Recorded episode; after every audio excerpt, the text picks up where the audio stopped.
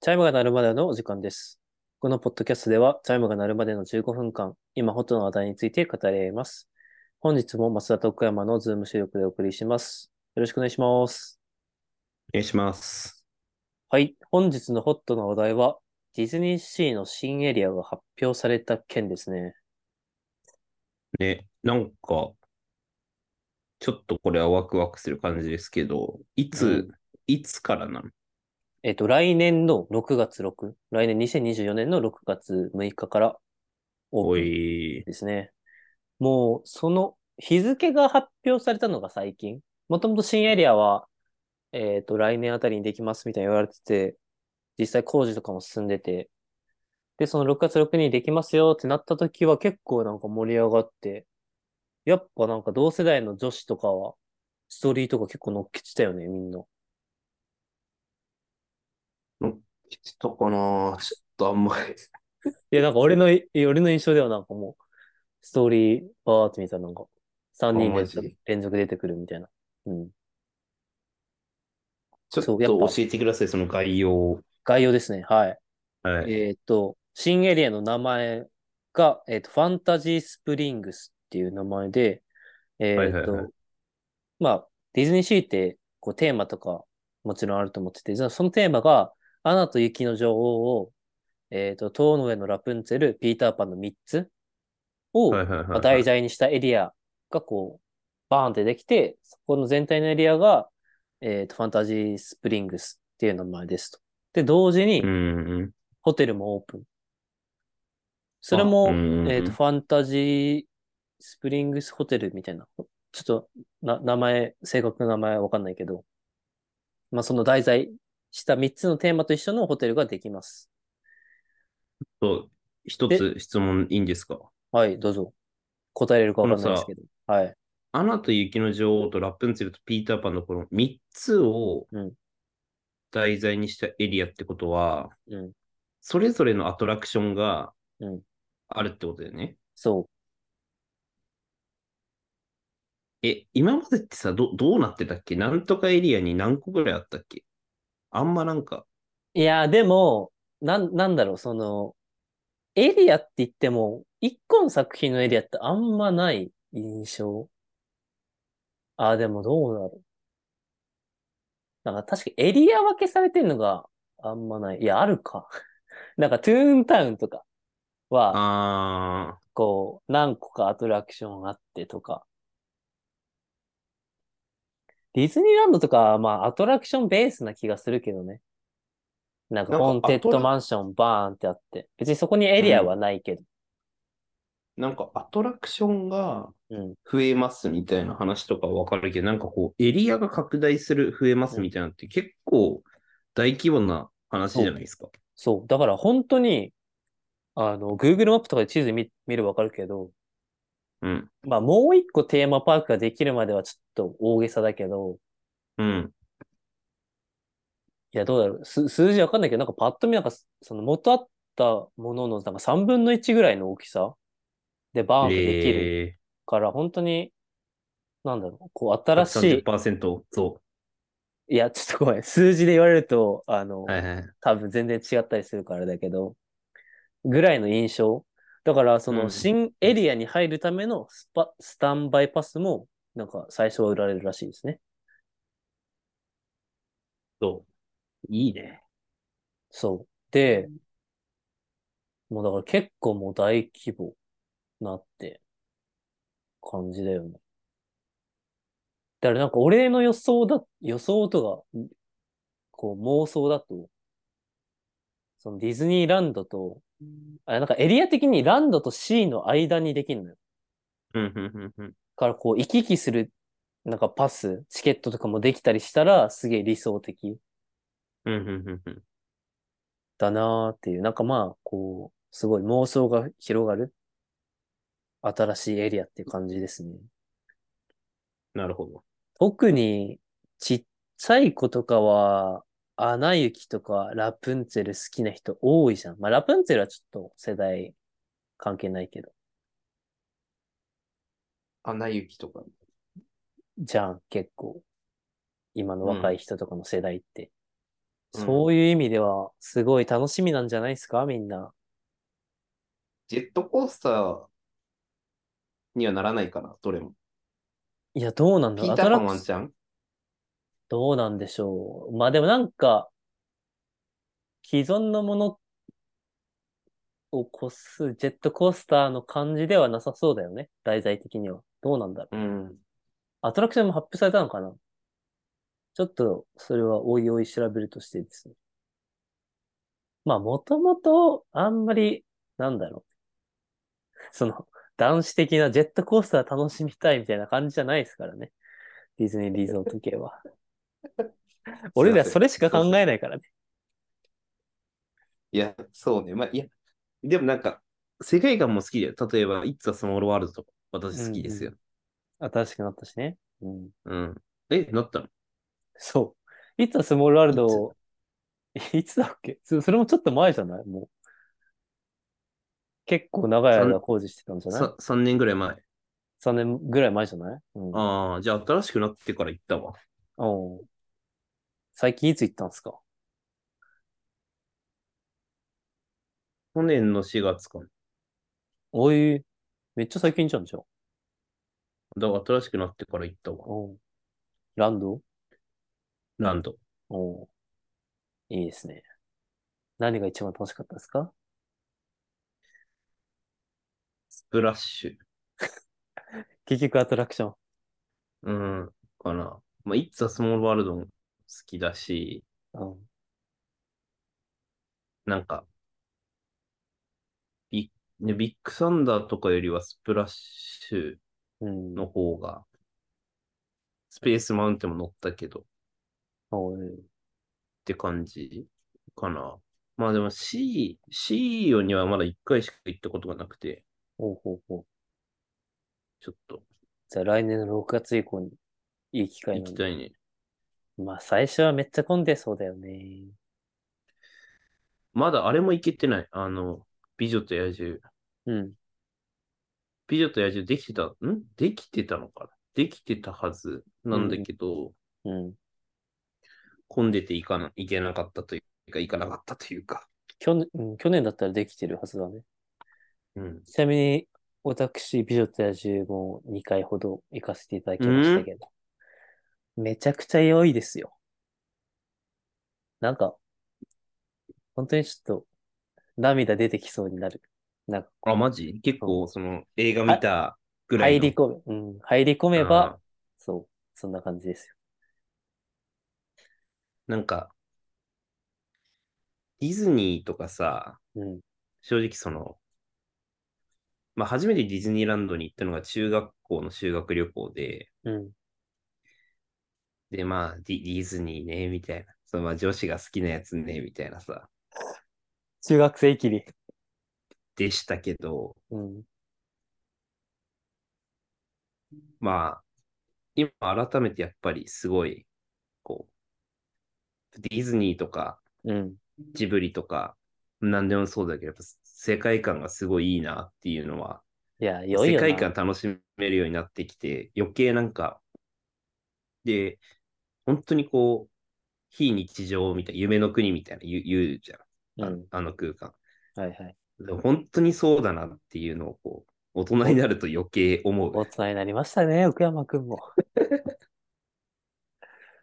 いやー、まあちょっと、あの、経営的な話に、話を変えるとですね、うん。その、まあ、ディズニーランド、ディズニーシーを経営してるオリエンタルランドはいはいはいはい。が、今年はすごく好調らしくてですね、うんうんうん。えっ、と、2024年3月期の、えっ、と、売り上げが、まあ、過去最高予想。まあ、まだ、えっ、と、11月時点なので予想でしか過ぎないんですけど、らしいですね。で、これはまあ、過去最高になるっていう感じです。まあ、コロナ禍でやっぱちょっと下がってたみたいで、数字見てると。そこから盛り返したって感じですね。で、なんで、まあ、盛り返したかっていうと、まあ、調べたところによると、こうゲスト一人当たりの売上見通し金うんっう、ていうんのを、えっ、と、さ、えっ、と、今年の最初の予想が1万6000円だったのが、1万623円。まあ、600円ぐらい上げてて。っうん。ていう、まあ、その客単価上げたのが、まあ、結構好調につながってるらしいですね。なるほど。うん、やっぱチケットが年々高くなってって、俺らが大学生の時とかは学割込みで6000円切って、あ、えー7000円切ってきたぐらいの感じだったけど、今とか1万円近くするしね、8400円とか。うーん。だから、まあ年々高くなってるけど、まあ多分動員数とかあんま変わってないんだろうね。なるほど。うんだからまあ、うん経営もうまくいってるらしいっすよ。でうまくいってほしいよね、そういううん、会社には。そんな感じっすよ。なんか、ディズニー、あの、子供とか家族で行ける日が来たらいいなっていうのはすごい思うけど、うんなかなかその、家族で楽しむアトラクションって何なんだろうって考えるとうん、空飛ぶ暖房ぐらいだったんで、僕のイメージ。It's a small world と。いや、だからアトラクションがお男子すぎんだよ。ダンスすぎる。いや、そういか。や、ま、まあでも、まあ、まあ年齢にもよるけど、やっぱ小学校入る前ぐらいの男の子とかだったら、あれ乗りたい、あれ乗りたいになるかもね。うん何、え、何がおすすめおすすめっていうか、何が好き えーランドだったら、まあでもや、 こんなこと言ってるけど、スペースマウンテンがアトラクションの中では一番好き。いないやるなほんどかね。や、他のジェットコースターと違くないスペースマウンテンって、その、なんだろう。それこそあーまあまあまあまあ USJ とか、確かに富士急とか遊園地とかのね。うの、んそうそう、ジェットコースターとは違う、なんだ、本当に、室内なんだけど、その宇宙空間にいる感じの、ただ、ただただ疾走感がある感じ。うん。あ、なんか、あそこにしかない感じだなーっていうので好き。かなーあと何やるかなランド。俺逆なんだよな。そういうさ、USJ のさ、うん。こう 3D 系のやつとか、スペースマウンテンみたいな、ああいう系があんま苦手というか、うん。酔う、酔うんだよね。ああ、酔うんだ。まあ、3D 系酔うっていう人はよく聞くけど。まあ、そスうペね。ースマウンテンとかも、ちょっと酔った感じになる。えええめっちゃ嫌だとかはない。の乗り、行ったらうん乗りたいなとは思うけど、乗った後やっぱりいつも、ああ、なんかちょっと酔ったな、みたいな感じになるな。ああまあ、まあまあ、そういう人もいるんじゃないですか、うん。まあ、他、他とない感じっていう感じで。まあ、あと、美女と野獣とか、はいやっぱ。C だと、あのー前回の誕生日にディズニーシー行かせていただきましたけど、ソアリン。それまでソアリンに乗ったことなくて、めちゃくちゃ良かったね。やっぱソアリンめっちゃ効くよね、でも。うん。良いって。ちなみに、ちょっと最後にというか、一個豆知識で、もしかしたら知ってるかもしれないし、もうすでに話したかもしれないんだけど、うん、ディズニーっていろんなところで音楽流れてるじゃん。うん、でもそれってこう混ざらないじゃん。うん。他のところではそのアトラクションの BGM が流れる。うんこれなんで実現できてると思いますかいや、ちょっとわかんないです。スピーカーがこう、一方向に向くスピーカー使ってるとか。まあそれもあると思うんだけど、うんそのディズニーってポイントポイントでなんか水が流れてて、はいはいは水でそういうこう音のあれをこう遮断するようになってるらしい。へえ。それは豆知識だね。うん。い。で、それを思い返すと確かにいろんなとこで水流れてるかもなってちょっと思う。うん。いや、思で、それがなんか多分なんそういうあれの壁になってるらしい。う。へえ。そう、だから、だかららしい。だから音が混ざらないという。へえ。そう、そういうの聞くと行きた行きたくなるよね。いや、そうそうん。うんう。あ、いい、いい場所、やっぱりいい場所だなと思うというか。 うんうん。なので皆さんもぜひ水に注目して、ディズニーを歩いてみてください。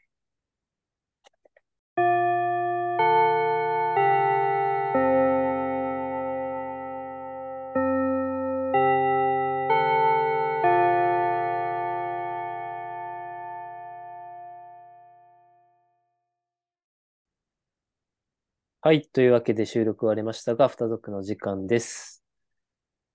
はい。ディズニーいろんな作品ありますけども、ディズニーは見るマサルは。まあ、一応、うん。見てる方だとは思うけど、そんな詳しくはない。うん。まあ俺ディズプラ入ってるから、まあちょいちょい見るけど、まあやっぱあんまこう、なんだろう。男子ってそのプリンセス系のあんま見ないじゃん。うん。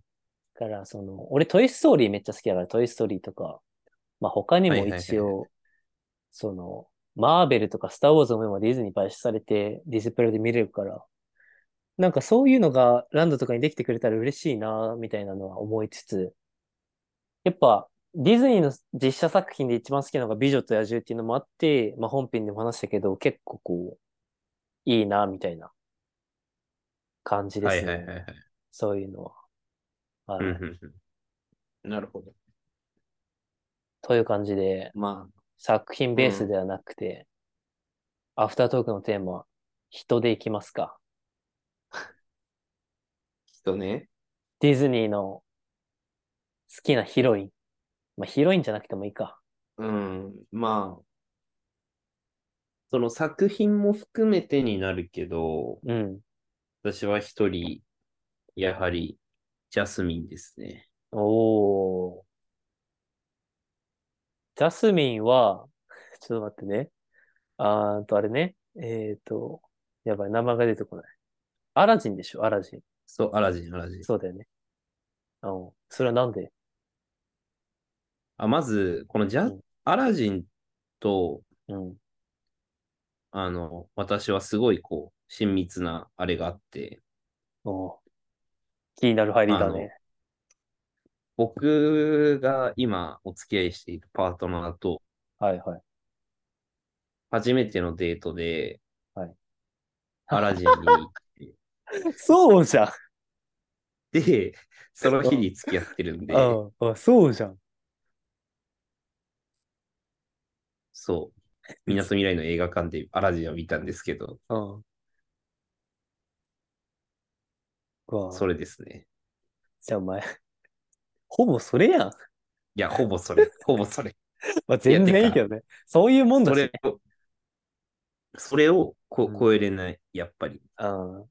まあでも、なんか、こう、例えばこう、国王の娘だけど、やっぱり結婚するには愛がなくてはいけない、愛がなくちゃっていう感じとか、うん。なんか、こう、ちゃんと自分の人生をこう生きてるう感んじ。うん。とか、まあ、まあ、ディズニーのプリンセス、どこも、ど、どの人もそういうところあるけど、うん、もう全部こじつけてるようにしか聞こえないけどね。もうそうなると。いや、そう僕はでもやっぱり、そう、そういう、 うん、まあ、あでとはも、歌、歌が好き、歌、ああ、いいよねア。ラジンは。うん。あるう時んめっちゃいい、普通に。うん。増田さんはどうですかいやー、ちょっとディズニーとずれますけど、うん。まあ、ピクサー。僕、トイ・ストーリー好きなんで、はいはいはいはいはい。トイ・ストーリーのボーヒープ。あー。知ってますなんか、あれでしょあのーいや、わかるよ。わかるけど、なんで なんでそ、そ、それがいいのボーピープか。ボーピープです。ああ、ピープなんだ。はい。いやー、これあのー僕のトイストーリー愛を語るんですけど、まあ、うんトイストーリー4っていうのが今最新作なんだけど、うん。まあ、トイストーリー4って結構批判されたわけよ。ええその、まあ、トイストーリー感がないみたいな、結構言われてて、はいはいはい。で、まあ、確かに言われてみるとわかります。トイストーリー感はあんまないです。うん。まあ、というのも、まあもう公開から結構時間経ってるんで全然ネタバレ OK だと思うから言うと、まあその今までトイストーリー1、2、3でその主人公のウッディが、まあそのおもちゃっていうのはある持ち主に属して遊んでもらうことが価値のあることだっはいはいはいはい。ていう主張で、まあ4ではそれがひっくり返るわけよ。おう結論的にはね。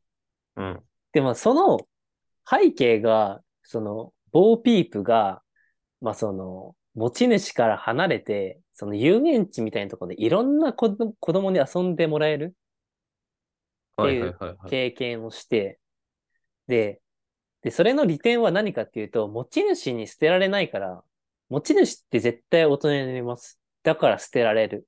けど、そういう遊園地とかでずっと遊んでもらえるのって、まあ、誰かには属してないから、代わりがあるだけど、ずっと遊んでもらえるみたいな価値観を、こう、教えますと。